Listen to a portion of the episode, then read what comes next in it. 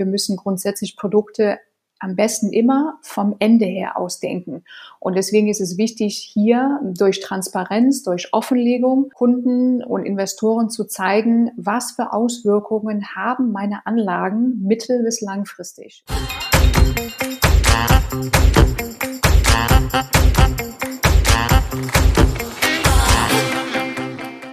Willkommen zu einer neuen Folge Schwungmasse. Ich bin Katharina und ich freue mich auf das heutige Gespräch mit Jennifer Brockerhoff. Jennifer ist Finanzberaterin für nachhaltige Geldanlage und Autorin des Buches Grüne Finanzen. Und ich spreche heute mit ihr über unterschiedliche Einflüsse auf nachhaltige Geldanlagen und auch konkrete Schritte, die du als Anlegerin oder als Anleger selbst gehen kann, um deine Anlage zu prüfen. Hallo Jennifer, schön, dass du da bist. Hallo Katharina. Jennifer, wie würdest du aktuell die Anlagen in deinem Depot beschreiben? Top nachhaltig? Bist du auf dem richtigen Weg oder geht da noch was? Wie sieht es bei dir selbst aus? Oh, das ist also bei mir eigentlich ehrlich gesagt noch eine ziemlich bunte Mischung. Und äh, das kommt vielleicht auch daher, ich bin ja auch schon seit über 20 Jahren in diesem Beruf tätig und habe eben auch aus meiner Zeit wo ich angestellt war, bestimmte Verträge, die auch schon relativ alt sind, die vielleicht noch ähm, attraktive steuerliche ähm, Regelungen haben, genauso wie eine betriebliche Altersvorsorge, in die ich nach wie vor einzahle, die mit Sicherheit noch nicht so grün ist, wie ich es mir wünschen würde. Aber auf der anderen Seite habe ich natürlich in den letzten Jahren mein eigenes Depot äh, dunkelgrün aufgestellt, so würde ich es einfach mal nennen, wenn wir die Farbenskala nehmen würden. Und ich investiere privat auch ganz gerne so in kleinere Crowdfunding-Projekte, äh, wo ich mir natürlich auch darüber bewusst äh, bin, dass die im schlechtesten Fall auch äh, nichts werden, wenn die Projekte nicht umgesetzt werden. Mhm. Nun berätst du ja Menschen, insbesondere bei nachhaltigen Anlagen.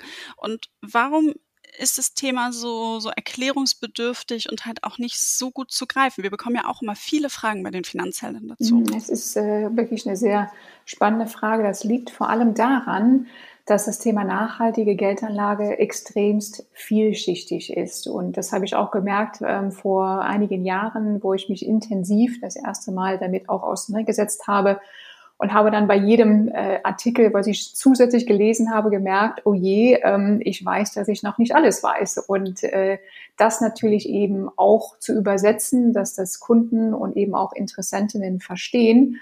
Ähm, da verstehe ich sehr gut, dass man relativ schnell das Gefühl hat, überfordert zu sein oder die Informationen nicht einordnen zu können. Und wir kennen das vielleicht eben auch vom äh, Thema Fair Trade.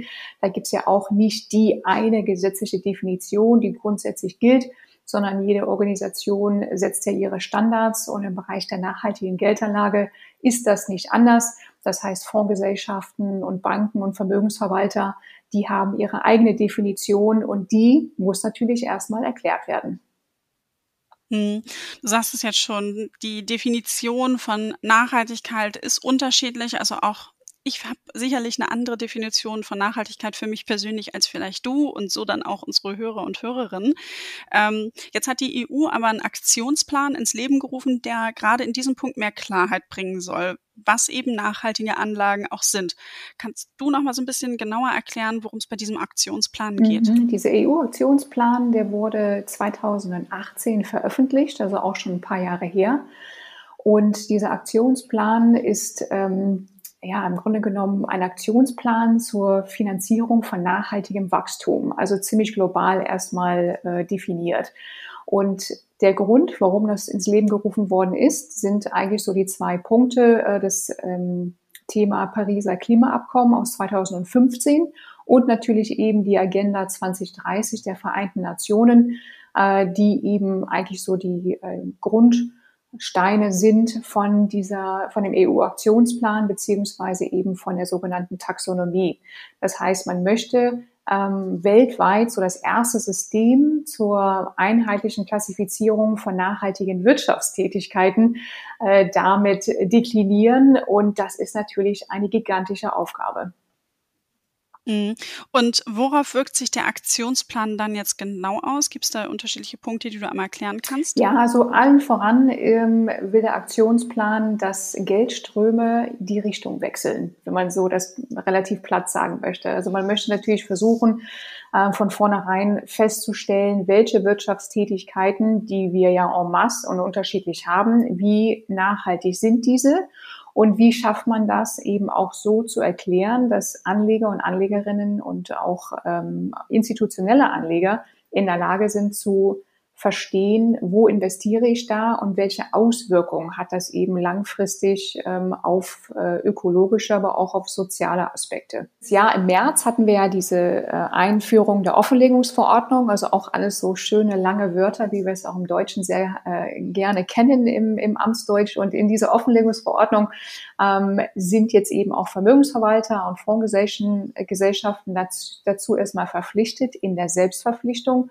ähm, zu erklären, inwieweit sie nachhaltige ähm, Produkte anbieten. Und da gibt es eben eine Klassifizierung in nicht nachhaltig, also dieses Non-ESG ähm, oder eben in ESG-Anlagen oder eben auch äh, mit Anlagen, die sogar eine positive Wirkung erzielen sollen. Mhm. Okay, das heißt, die Fondsverwalter sind jetzt erstmal in der Pflicht, dass sie was nachweisen müssen. Ähm, Gibt es noch weitere, die was verändern müssen oder die halt eben was offenlegen müssen? Ja, also dieses Jahr ist es so, dass die äh, Gesellschaften und die Fondsgesellschaften erstmal sich selber einschätzen und ab nächsten Jahr gibt es auch äh, der, diesen Nachweis, dass sie es auch tatsächlich schwarz auf weiß dann eben auch beweisen müssen. Das heißt also, ähm, vielleicht wenn wir im nächsten Jahr auch sehen, dass manche Gesellschaften sich zurückstufen müssen, weil die vielleicht in ihrer eigenen Definition nicht so nachhaltig sind, wie der Gesetzgeber das äh, vielleicht auch vorgeschrieben hat.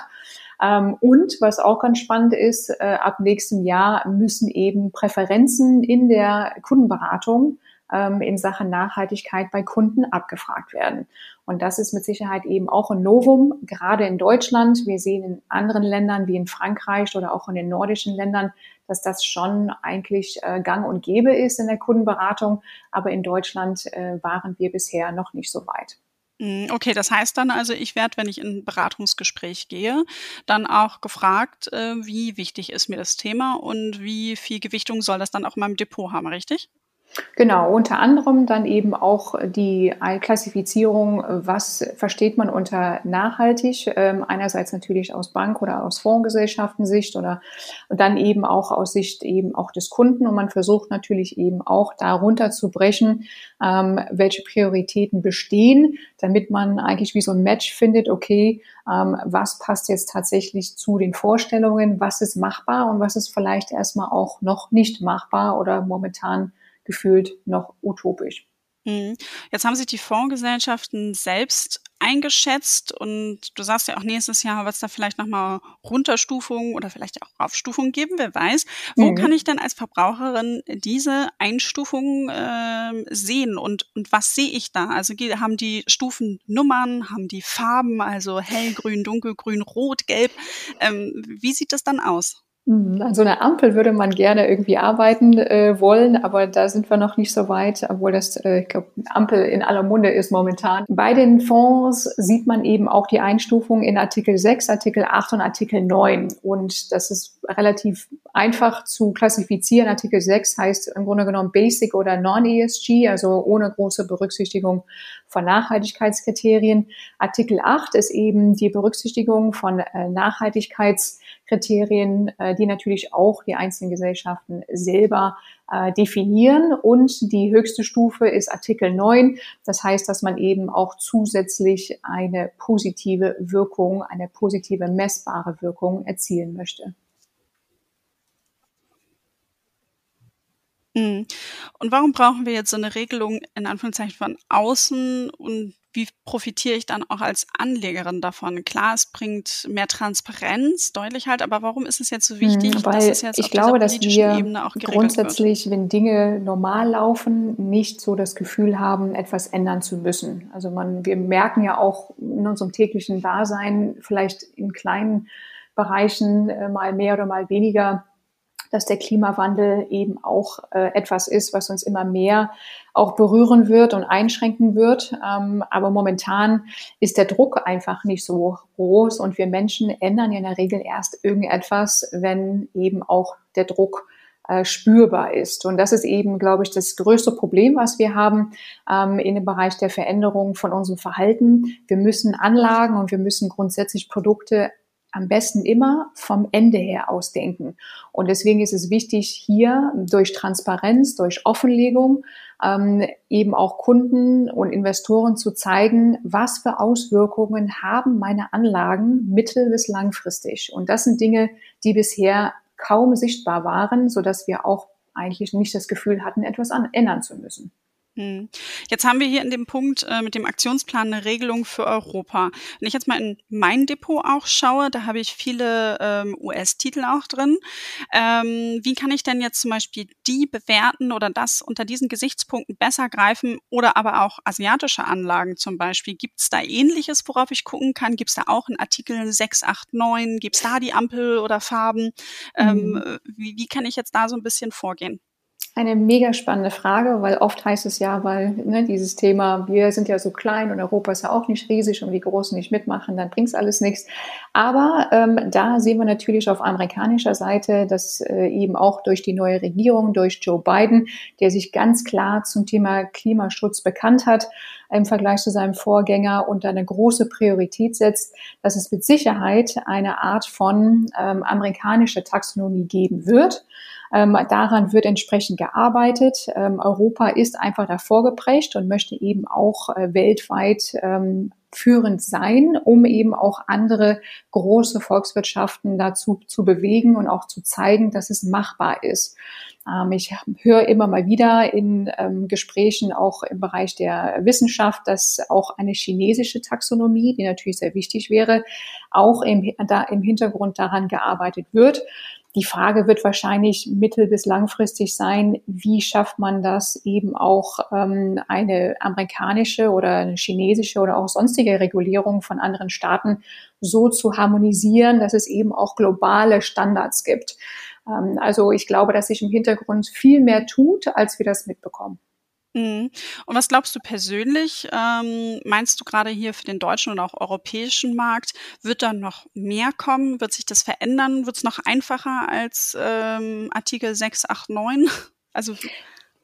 Also ich glaube, dass es da äh, dadurch, dass eben auch nicht alle Bereiche durchdekliniert sind ähm, im Bereich der Taxonomie und wir arbeiten ja auch im Hintergrund an, also nicht ich persönlich, sondern eben auch die ähm, EU arbeitet an einer sozialen Taxonomie. Das heißt, wir sind auch am Anfang äh, diese Dinge auch äh, zu Papier zu bringen und auch wirklich in äh, Worte zu fassen, also dass wir mit Sicherheit in diesem Jahrzehnt wahnsinnige Veränderungen sehen werden, wie beraten wird und wie wir unsere Geldanlagen sehen werden.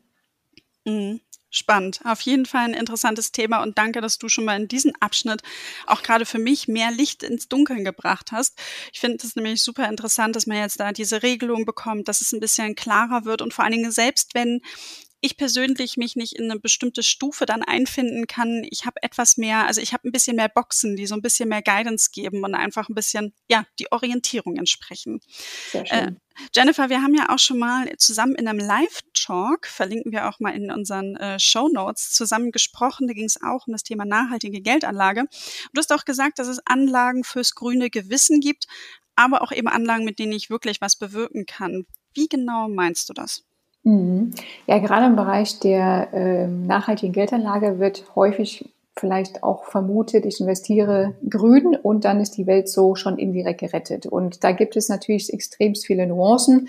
Auch äh, Anfang diesen Jahres ist ein neues Gutachten herausgekommen durch zwei Professoren hier an einer deutschen Universität in Deutschland, äh, die eine Klassifizierung auch vorgenommen haben, die gesagt haben, okay, es gibt eben auch äh, direkte und indirekte Wirkungskanäle.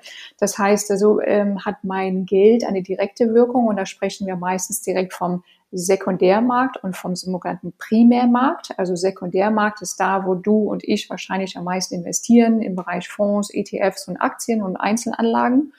Und äh, der Primärmarkt ist der Bereich, wo neues Geld hinfließt und in dem Moment eben auch eher eine sichtbare, sofortige Wirkung erzielt. Und das wäre zum Beispiel die Investition in eine Solaranlage, in einen Windpark oder vielleicht auch in ein soziales äh, Projekt ähm, für ähm, Kinderbetreuung oder Jugendbetreuung oder sonstiges.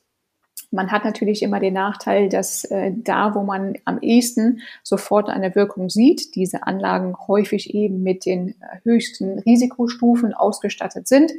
Daher sollte man am besten immer so die Basics und auch seine Basisanlagen dann ähm, fix haben, weil das Schöne, was in diesem Gutachten ja auch rausgekommen ist, ist, dass eben, wenn wir nicht sofort eine Wirkung sehen können, heißt es nicht, dass es keine gibt. Und diese indirekte transformative Wir ähm, äh, Wirkungskanäle, wie der Professor Klein das sehr schön genannt hat, äh, die müssen noch erforscht werden, weil wir sehen ja auch, ähm, wenn wir unser Verhalten ändern in Sachen, was wir einkaufen, Kosmetik und Co. und das viel, viel mehr Menschen machen, dass daraus eben auch eine Bewegung entstehen kann. Mhm. Jetzt habe ich das äh, Stichwort Impact Investing schon häufiger mal so aufgeschnappt. Ist es dann gleichzusetzen mit Investitionen, ähm, die ich auf dem Primärmarkt tätige, oder ist es nochmal ein anderer Schuh?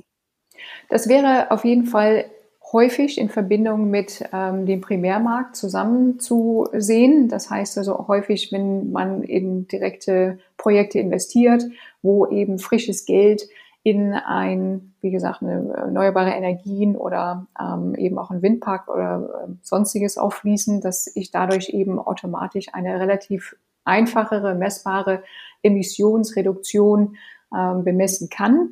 Und Impact Investing insgesamt ist, äh, ich sag mal so, die, ja, die höchste Stufe. Das ist also das äh, Beste, was man erreichen kann. Und äh, mittlerweile muss man auch ein bisschen aufpassen, weil auch da geht man, man kennt ja Greenwashing und jetzt heißt es schon, es gibt so Impact Washing. Das heißt, man muss auch da schauen, sind eben auch die Daten, die vielleicht manche Gesellschaften ähm, offenlegen, auch wirklich tatsächlich die, die äh, für diese Investition auch gelten. Das heißt, äh, Impact Investing äh, ist wirklich eben das äh, Höchste, was man erreichen kann, das, was wir am liebsten alle sofort haben möchten, aber eben auch da nicht so einfach messbar teilweise. Mhm. Jetzt sagst du, okay, mit den Zahlen, wie kann ich da einen besseren Einblick bekommen? Oder gibt es da irgendwie Dinge, wo du sagst, wenn ich als Investorin daran gehe, dann sollte ich vielleicht auf diese zwei oder drei Dinge beim Impact Investing achten oder sollte ich mir dann vielleicht doch lieber Unterstützung holen? Ja, also da macht es fast am meisten Sinn, wirklich eine Beraterin oder einen Berater eben auszusuchen, die in dem Bereich der nachhaltigen Geldanlagen einfach besondere Qualifikationen haben, aufgrund eben der Komplexität. Man kann jetzt sich natürlich selber in das Thema reinfuchsen, indem man auch diese Gutachten und so weiter selber liest. Ähm, aber ich glaube, dass es äh, für die meisten Zuhörerin äh, wahrscheinlich ermüdend wäre, weil wir auch im normalen Leben mit anderen Dingen äh, am meisten beschäftigt sind. Äh, die Fondsgesellschaften, wenn wir das jetzt zum Beispiel auf Vermögensverwaltung, Aktien und so weiter äh, eben auch ähm, nochmal so reduzieren, die müssen durch die Offenlegungspflichten immer mehr darüber berichten. Und äh, da kann es natürlich auch Sinn machen, die äh, einzelnen äh, Reportings, die die jedes Jahr rausbringen, die auch die CSR-Berichte und so weiter zu lesen, um dann auch zu sehen, okay, ähm, ist das, was drin steckt, äh, was die sagen, auch tatsächlich eben der Wahrheit entsprechend. Aber es ist nicht einfach, da gebe ich dir vollkommen recht. Hm. Du hast eben das Stichwort Impact Washing äh, erwähnt und auch schon so ein bisschen das Thema Greenwashing. Was verstehst du unter letzterem Begriff?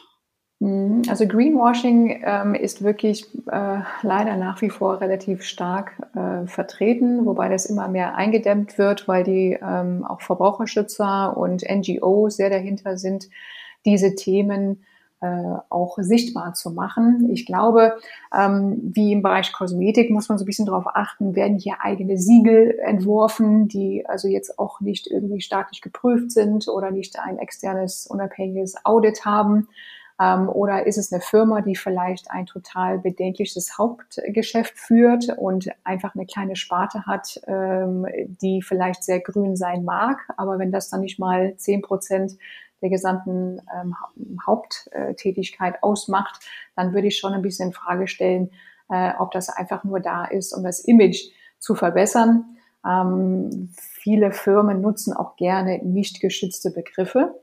Mhm. Äh, das, ne, das, Thema nachhaltig oder grün oder ähm, äh, ja, solche Begrifflichkeiten, auch ESG als solches ist ja nicht äh, gesetzlich geschützt äh, und darunter kann man natürlich alles Mögliche eben auch verstehen und wenn vielleicht viel mehr auf bunte Bildchen und Prospekte äh, darauf hingewiesen wird, statt auf echte Fakten, Daten und Zahlen. Mhm. Lass uns doch mal in dieses ESG-Thema stärker reingehen. Also wir haben das in unterschiedlichen Podcast-Folgen auch ähm, schon nochmal aufgegriffen. Ganz kurz einmal, wofür steht ESG, falls jemand jetzt gerade das erste Mal reinschaltet? Mhm. Also die drei Buchstaben äh, ESG heißen Environment, also eben Umwelt, Social für Soziales und Governance für im besten Fall gute Unternehmensführung. Also das äh, verbirgt sich hinter diesen drei Buchstaben. Und auch hier ist ESG so ausgelegt, dass erstmal jede Fondsgesellschaft äh, das selbst definiert. Mhm. Wenn ich jetzt äh, selbst an die Anlage rangehe und eben Unternehmen oder Investitionen, die ich tätigen möchte, unter diesen Aspekten dann beleuchten will, was für Punkte kann ich mir beispielhaft unter dem Punkt Environment, also Umwelt, ansehen? Hast du da so ein paar Tipps, wo du sagst, okay, schaut, schaut mal genau auf diese Punkte drauf? Mhm. Also das Thema Umwelt, Environment ist das, glaube ich, was wir am allermeisten momentan im Fokus haben. Dazu gehören Punkte wie erneuerbare Energien, ähm, Firmen, die zur Verringerung von Treibhausgasemissionen beitragen. Äh, das Thema Biodiversität ist ja mittlerweile auch immens wichtig geworden, also wirklich den Schutz und Erhalt von Biodiversität. Ähm, Ressourcenverbrauch äh, auch entsprechend äh, einzuführen, beziehungsweise Firmen, die vielleicht eben auch mit geringeren äh, Wasserquoten zurechtkommen oder dass Recyclingquoten und so weiter erhöht werden und natürlich auch der gesamte Bereich Umweltschutz. Das würde ich so darunter verstehen. Hm. Und beim Thema Soziales, was gibt es da für Beispiele? Mhm. Also das Thema Soziales wird auch noch relativ stiefkindlich behandelt, in Anführungsstrichen, wobei, wie gesagt, diese soziale Taxonomie auch gerade in Arbeit ist. Dazu gehören natürlich äh, Themenbereiche wie Arbeitsbedingungen und Arbeitsstandards in Firmen, auch in der Lieferkette, Gesundheitsschutz, ähm, sind die Teams divers, eben mittlerweile auch ein sehr wichtiges Thema, faire Entlohnung ähm, der Firmenbelegschaft ähm, oder auch einfach die äh, Produktverantwortung ähm, oder gesellschaftliches Engagement. Also wie da eben auch die Produkte, die man äh, selber als äh, Firma erstellt und auch produziert, was haben die wiederum für Auswirkungen auf die Bevölkerung? Das würde ich auch darunter kategorisieren. Mhm. Und dann haben wir noch den letzten Punkt, die äh, Governance, also gute Unternehmensführung. Ähm, zählt ja jetzt nur sozusagen, wer, wer an der Spitze ist und wie die sich machen, oder kann ich mir da auch ein paar andere Punkte angucken? Ja, ich glaube, da haben wir auch ziemlich äh, starke Negativbeispiele in der Vergangenheit gehabt. Also gerade was das Thema Korruption, Bestechung, Geldwäsche und sowas angeht. Also haben wir ja einen ehemaligen DAX-Kandidat, der ja rausgeflogen ist aufgrund von eben schlechter Unternehmensführung. Also dass eben auch diese Themen bekämpft und auch wirklich verhindert werden. Ähm, dann, wie sieht's mit der Reputation der Firma aus äh, durch eben auch solche Skandale? Das heißt also, da müssen wirklich äh, die Strukturen ja, überwacht werden, das Thema Steueroasen und so weiter, ne? Steuervermeidungsstrategien, das sind alles Dinge, die unter den Themenpunkt Governance ähm, zu Hause sind. Mhm.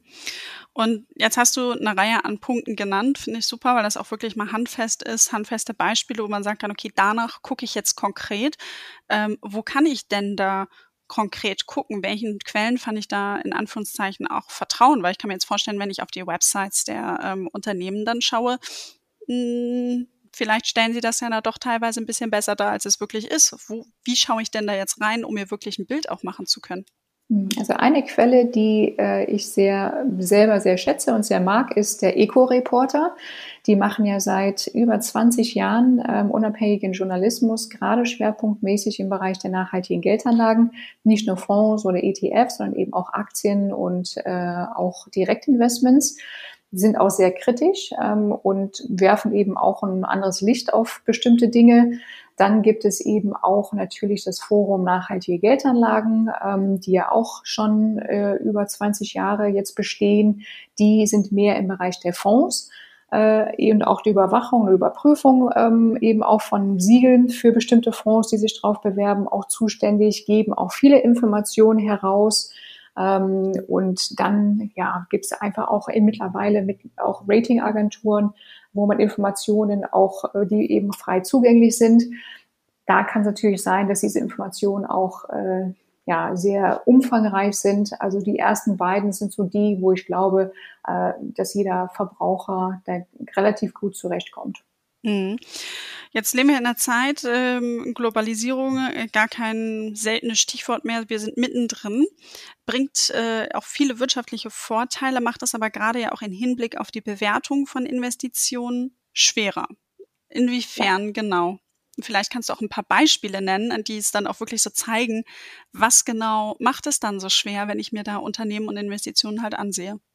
Ja, das äh, ist äh, auch total spannend, gerade wenn man einmal so Beispiele gehört und gesehen hat, dann merkt man, wie komplex eben das Thema Globalisierung ist. Und auch das Thema Lieferketten ähm, ist auch etwas, wo wir am liebsten gerne Transparenz äh, komplett hätten, was aber häufig nicht möglich ist. Und ich glaube, gerade in dieser Debatte ist diese Thematik Dual Use, also dieses englische Wort, ähm, quasi das Verwenden von Dingen in zwei verschiedene Art und Weisen eine ähm, etwas, wo wirklich oft Debatten entstehen. Und ähm, das sind zum Beispiel Produkte, die ähm, vielleicht eigentlich einen anderen Zweck haben, als äh, zum Beispiel militärisch zu dienen, aber trotzdem vom Militär als Beispiel genutzt werden. Und dazu gehört zum Beispiel der Bereich Logistik also Fahrzeuge oder Transportmittel.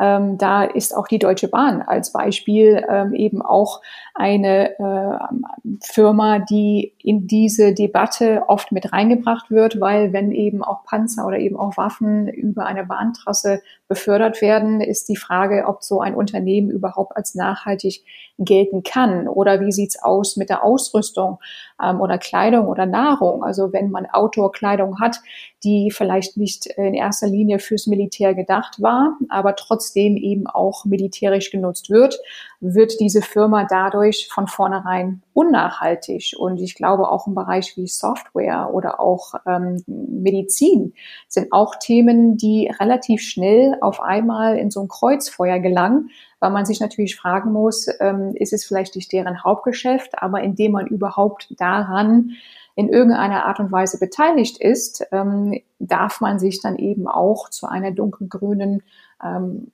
ja, Einordnung zuzählen oder auch nicht. Also ist schon manchmal extremst verzwickt. Mhm. Und wenn du jetzt äh, solche Investitionsarten vor dir hast äh, und das mit deinen Kundinnen und Kunden diskutierst, ähm, wie geht, geht, gehst du dann da gerne ran? Ist es dann so, dass du sagst, okay, lieber dann Abstand von nehmen oder dass du auch sagst, okay, man sucht sich einen bestimmten Teil raus. Also wie kann ich denn aus diesem Dilemma für mich rauskommen? Weil ich habe das selber auch mal erlebt mit einer Zuhörerin von einem Vortrag und die sagte, ich habe gedacht, mit meiner Investition in Elektromobilität habe ich was super Tolles gemacht und dann habe ich mich zum Thema Batterien informiert, wie die Herstellung und vor allen Dingen das Thema Entsorgung vorangeht. Und die war total unglücklich und jetzt ist es schon zwei, drei Jahre her. Da muss man sagen, da hat sich ja auch wahnsinnig viel getan, mhm. weil sicherlich auch viele Menschen eben in das Thema Elektromobilität investieren. Also ähm, kann das vielleicht ja auch ein Punkt sein, wo man sagen kann, okay, man unterstützt es, dass es in eine bessere Richtung geht. Also, oder was, was sagst du, wenn man in so einem Dilemma ist, wie, wie sollte man vielleicht das betrachten oder wie kann man das betrachten? Ich finde, dass es ganz wichtig ist, dass wir das Thema nicht zu dogmatisch sehen. Also versuchen auch nicht wahnsinnig perfektionistisch unterwegs zu sein, äh, weil wir es auch in unserem normalen Leben gar nicht sein können. Und ähm, da ist es auch extrem wichtig zu wissen, was sind eben auch die Zielkonflikte, die wir haben, was sind eben auch die Punkte, die zu einer Debatte führen können und wie gewichtig diese. Ähm, und äh, wichtig ist es einfach, dass nicht von vornherein so ein bisschen suggeriert wird, es ist nachhaltig, es ist perfekt, das ist es eben schon lange nicht. Aber es gibt eben auch die Möglichkeit, Firmen, die auch in einem Transformationsprozess sind, äh, und auch auf einem ehrlichen Transformationsprozess unterwegs sind, dadurch natürlich zu unterstützen, indem man eben auch nicht äh, deinvestiert, sondern investiert bleibt, aber dann eben auch auf Hauptversammlung, also es würden dann eben auch die äh, Fondsgesellschaften machen, Druck ausüben, dass eben auch bestimmte Sparten oder bestimmte Bereiche sich schneller eben auch verändern. Also ich glaube, dass es nicht zielführend ist, in einem äh, Beratungsgespräch auf jede einzelne Firma in einer Vermögensverwaltung, die vielleicht irgendwie 800 Werte irgendwie umfasst, im Detail äh, das zu sezieren, weil auch da wird man vielleicht am Ende des Tages niemals äh, dann die Perfektion finden und immer irgendeinen Kompromiss eingehen müssen. Wichtig ist es, dass man einfach weiß, äh, dass äh, die Dinge nicht perfekt sind und äh, auch niemals perfekt sein werden. Mhm. Alles klar. Jennifer, es ist, es ist und bleibt ein komplexes Thema. Wir werden auf jeden Fall auch in unserem Podcast dranbleiben und vielleicht machen wir, führen wir das Ganze auch nochmal fort, wenn es nochmal News gibt mit einem Interview in unserem Online-Magazin. Bevor ich dich aber entlasse, noch eine Frage an dich zum Abschluss. Gibt es ein Learning, das du in letzter Zeit gemacht hast und das du mit unseren HörerInnen teilen möchtest? Hm, also, ich glaube, Kleine Schritte bringen viel mehr als äh, große, riesige, schnelle Veränderungen haben zu wollen. Und äh, das sehe ich bei mir auch im Privaten, was das Thema, ähm, ich sag mal, Morgenroutine angeht. Also wie lange hat es gedauert, bis ich jetzt von meiner Zahnpasta-Tube irgendwie weg bin, aber die heute gar nicht mehr brauche, weil ich Zahnputztabletten habe oder von irgendwelchen ähm, Duschgelflaschen, weil die vielleicht mit Mikroplastik auch befüllt sind und so weiter. Also das ist so ein Transformationsprozess, so ein Learning. Ich bin auch lange nicht perfekt ähm, und ich versuche aber durch das Bewusstsein, was ich tue und was für Auswirkungen das hat, kleine Dinge zu verändern. Und wenn ich mich heute sehe und vor fünf Jahren, dann ist da wirklich schon sehr viel passiert. Aber dadurch, dass ich wirklich kleine Schritte gemacht habe. Also kleine Schritte im Privaten und kleine Schritte übersetzen in der eigenen Geldanlage. Und sei es, dass ihr einfach mit einem nachhaltigen Konto anfangt. Aber das ist der Anfang und von da aus wird es immer schön weitergehen, also nicht den Mut ähm, verlieren und äh, ja und sich Hilfe holen ähm, von Menschen, die im Bereich der nachhaltigen Geldanlage sich auskennen. Alles klar. Schöne Abschlussworte, kleine Schritte und den Mut haben, loszulegen. Jennifer, vielen lieben Dank und noch einen schönen Tag. Ich danke dir. Bis demnächst.